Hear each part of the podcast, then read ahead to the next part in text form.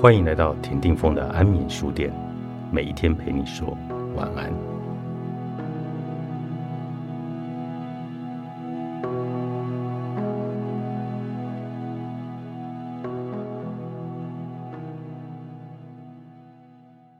某家水饺店老板向我报案，说自己遭到手机小额支付的诈骗。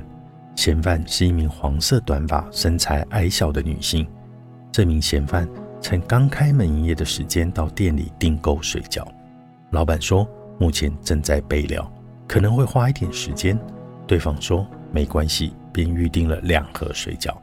但是嫌犯说不知道要预定哪一种口味，要打给母亲确认。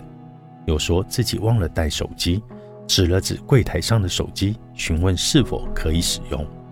老板心想：一大早的，这个面容和善的女子应该不会用手机做什么，便解开手机密码交给女子。接着，老板就走进厨房，开始精心准备自己要和家人一起吃的水饺。女子拿走订购的水饺后，老板才发现手机不见了。他翻遍了整间店，才在男女共用的厕所马桶水箱盖上找到了自己的手机。未经许可开走他人的汽车，不久后立刻归还，可以处以使用窃盗罪。但是手机并不适用于使用窃盗罪。换言之，光靠这件事无法成立罪名。老板心想，客人在拿走手机之前打了电话，应该会留下拨打记录。于是找出通话记录来看，却发现手机变得有一点奇怪。照理来说，打开手机时，应该先跳出图形密码或数字密码，没想到资料全部被清除，手机还原为原厂设定。他向电信公司确认后，才知道有小额支付的记录。这还不是最后一起案件，从这一天开始，每天都有自己开店的老板向我报案。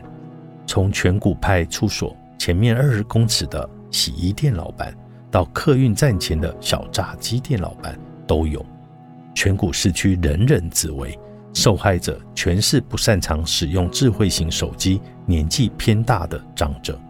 炸鸡店老板说，他在炸鸡肉的时候，嫌犯想借用一下手机，他没有多想，便借给了嫌犯。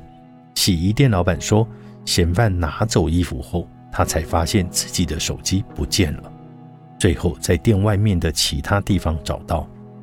看来，嫌犯在炸鸡店时，应该是趁着借手机的时机完成了小额支付；而在洗衣店时，则是偷偷拿走老板的手机，到了外面再完成小额支付。嫌犯很巧妙的利用了当下的环境，例如炸鸡店位置不多，很多顾客外带，所以偷拿手机很容易被发现。洗衣店空间相对较大，要把洗衣的衣物交给老板以后。可以趁老板不注意的时候拿走手机。不过，因为炸鸡店老板的手机已经解锁，手机本身的软体没有遭受破坏。但是洗衣店的情况就不同了，嫌犯拿走的是锁住的手机，因此还被还原为原厂设定。我立刻调阅附近的监视器来看，监视器拍下嫌犯令人发指的行为：从洗衣店拿出来的智慧型手机。被还原成原厂设定，图形、密码、数字都一并的遭到破坏。回到原厂设定后，打开手机荧幕，画面会跳出最初购买时的“很高兴见到你”。从这个时候开始，嫌犯便开始熟练的犯案流程。首先，他用事先准备好的 Google 账号登录，让手机进入可以使用的状态。接下来是重点了。因为智慧型手机插着 SIM 卡，所以即使手机回到原厂设定，也会自动安装各家电信合作的几个基本应用程式。嫌犯利用自动安装的 App 开始购买文化商品券。在监视器的录影中，嫌犯购买文化商品券后，立刻将文化商品券号码誊写在手册上。整套流程短短十分钟。长则三十分钟就能够完成。我对于这套从未看过的手法感到惊讶。不过，更令我好奇的是，影片中的女子为何沦落至此？只能抓来问了。这次，光是收集后续的报案资料就花了一个月的时间。